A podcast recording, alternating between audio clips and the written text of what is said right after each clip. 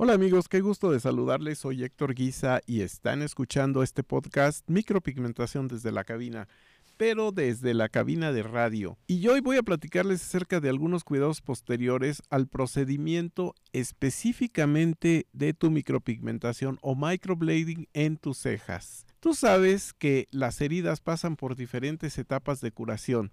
Y al principio quizás tus cejas se van a ver muy oscuras con las costras que permanecen y que tres o cuatro días después van a ir desapareciendo. Espero que las lubriques bien y que no se arranquen de manera accidental. Hay una inquietud que tienen muchas de las modelos y es hasta cuánto tiempo después me puedo lavar mi rostro, específicamente mis cejas y todavía más cuándo me podré volver a maquillar. Pues vamos a empezar a hablar con una lógica, y es que cuando tienes una herida no le vas a poner alguna sustancia que pueda causar una infección, y recuerda que tus maquillajes están muy contaminados porque existen bacterias que son flora normal en la piel y lógicamente cada vez que tú te aplicas el maquillaje por medio de una brocha o un aplicador especial de espuma, hay un contacto con las bacterias y puede haber una contaminación cruzada por medio del maquillaje o el mismo aplicador.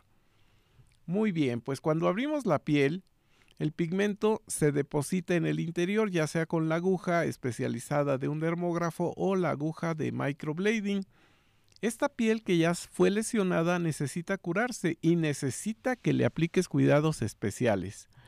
Tal vez para ti este procedimiento fue indoloro y quizás llegues a pensar que no hubo una gran lesión en la piel, pero no es así. La piel fue lesionada y se debe permitir que sane de manera adecuada. Tú no maquillarías otra herida, ¿verdad? No le pondrías alguna sustancia a cualquier herida en otra parte de tu cuerpo. Pues bien, para una recuperación que sea óptima, el área trabajada necesita mantenerse lo más limpia y lo más seca que sea posible. Que te recomiendo que hasta que pase el proceso de la curación en las primeras etapas, hasta entonces apliques maquillaje. Existen maquillajes que se anuncian como productos veganos o productos naturales y a veces nos confunden creyendo que estos son de un alto grado de pureza.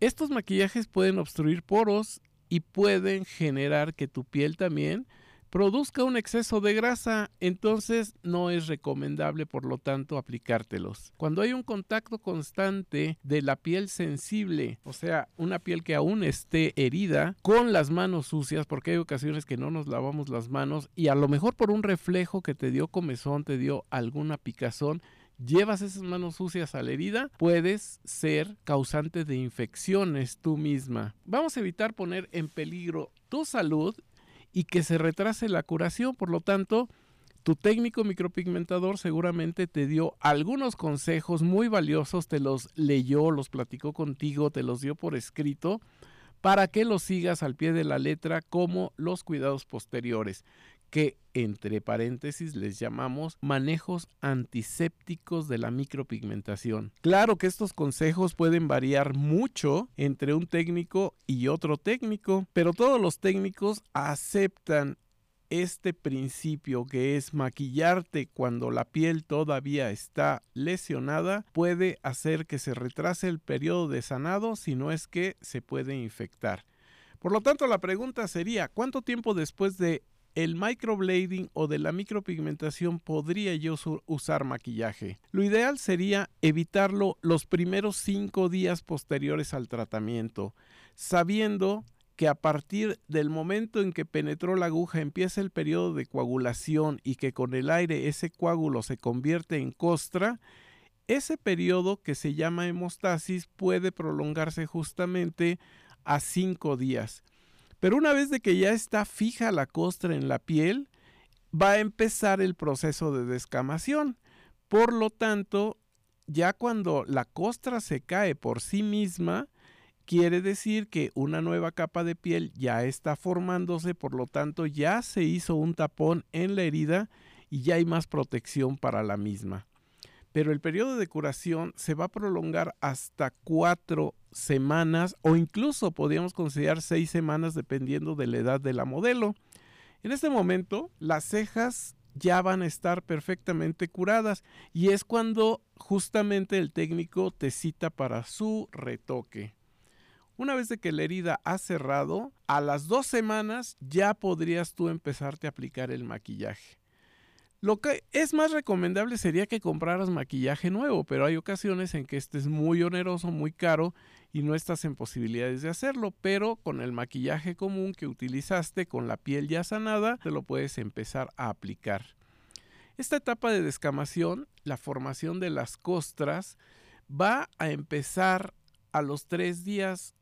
El tercero o cuarto día es cuando ya se está descascarando por completo el área pero en algunas personas que tienen un metabolismo más lento se puede prolongar hasta 5 y hasta más días, están sufriendo de la descamación y que es muy acelerada, pero en otras, por ejemplo, de edad más avanzada, puede durarles más tiempo. Hay que tener esto en consideración y no hay nadie más que la misma clienta para estar analizando su circunstancia particular. Bueno, si las cejas se ven irregulares después de dos semanas y antes del retoque, algunas clientas que son muy quisquillosas con su apariencia buscan complementarlas con maquillaje y entonces si este periodo de curación no ha terminado deben de tener muchísimo cuidado al hacerlo o estar seguras de que la piel ya está completamente sellada. No llamémosle cicatrizada porque el periodo de cicatrización se prolonga hasta los 30 días. Recuerda que son tiempos fisiológicos. Vamos a evitar también el uso de maquillajes o de productos que tengan una base oleosa, ya que puede haber poros que penetren este aceite y puede haber algún tipo de interferencia con el pigmento. No es muy común, pero puede llegar a suceder. Se pueden plantear otras preguntas acerca de la cicatrización de las cejas trabajadas. Una duda frecuente puede ser cuándo me puedo bañar o cuándo puedo lavarme la cara después del tratamiento.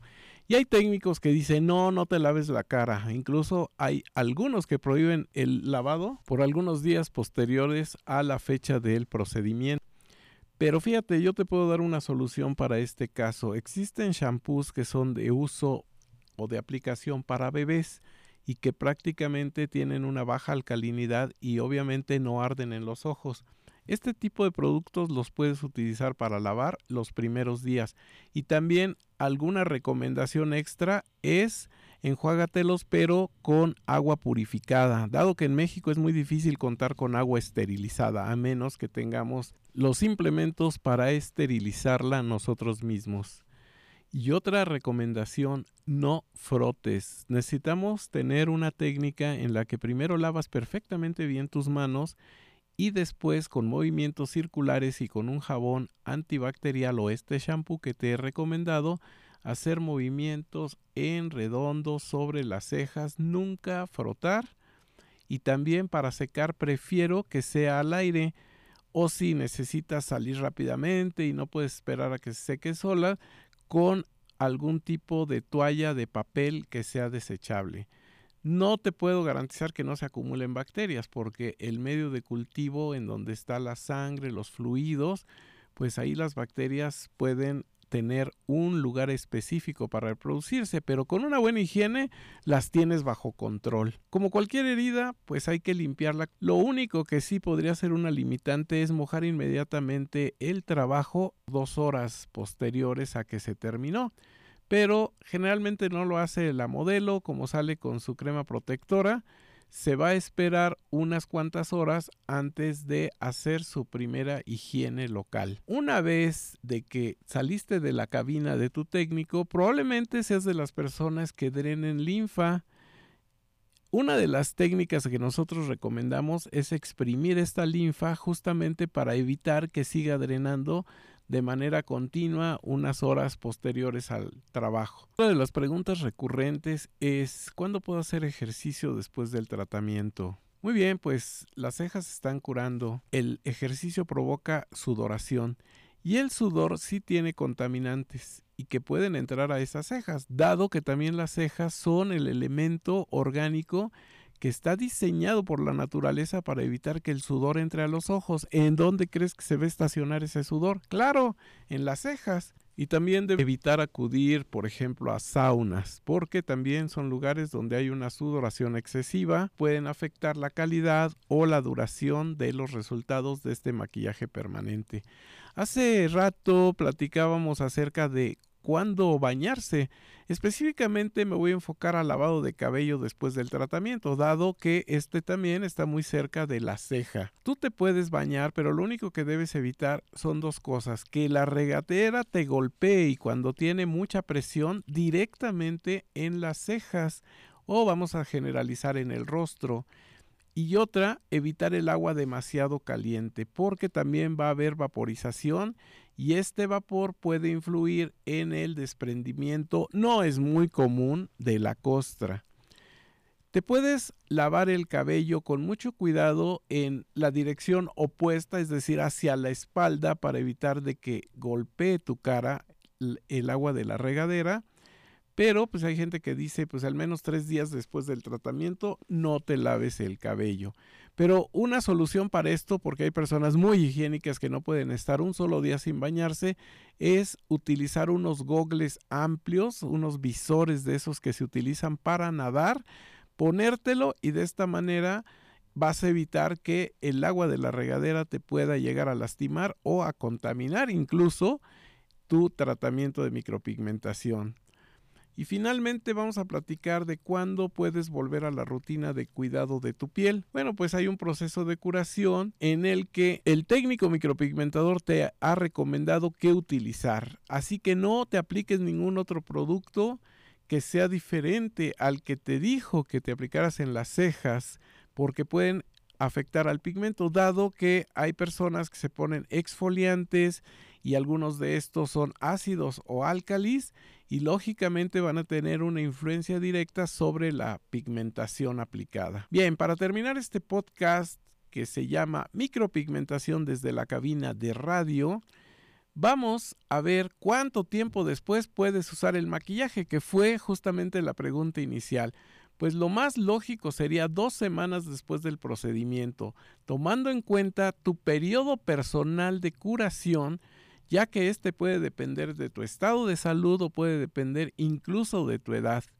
Y si tú tuviste una etapa severa de descamación y de formación de costras, tienes que esperar de una manera definitiva a que termine este periodo de descamación antes de aplicar cualquier otro producto. Es decir, nada más te aplicarás la pomada que te recomendó tu técnico. Vamos a tener mucho cuidado con estos consejos y que estas zonas recién mejoradas por medio de las técnicas de micropigmentación son sensibles, por lo tanto hay que mantenerlas limpias y secas para que tu micropigmentación sea esplendorosa. Muchas gracias por escuchar, recomienden, compartan este podcast Micropigmentación desde la cabina de radio con Héctor Guisa, técnico profesional en micropigmentación certificado por la Sociedad de Profesionales de Cosméticos Permanentes. Amigos, hasta la próxima. No dejen de compartirlo. Adiós.